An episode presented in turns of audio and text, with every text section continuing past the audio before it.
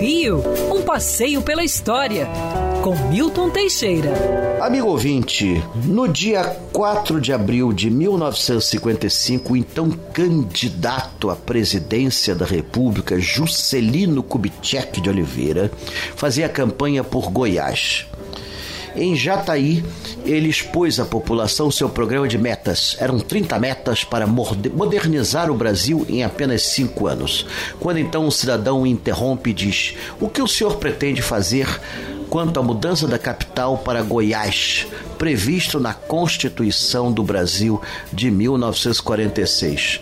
Juscelino não perde a pose e disse que vai transferir a capital para o interior de Goiás.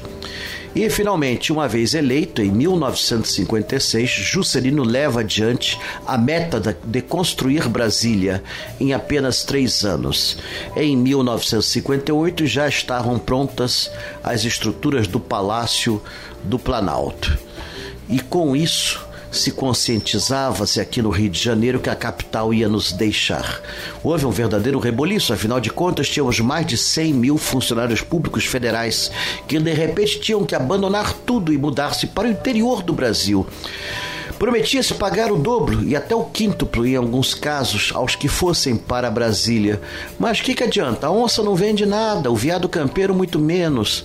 Nossa, era terrível. Muita gente se recusava a voltar, houve um verdadeiro pânico, mas Brasília foi finalmente inaugurada a 21 de abril de 1960. Portanto, o sonho da construção de Brasília começou em abril de 1955. Muitos até hoje questionam que a capital não deveria ter saído do Rio. Isso é besteira.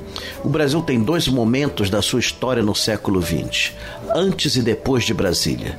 Depois de Brasília, nosso interior foi muito mais ocupado, as comunicações melhoraram, tudo funcionou melhor.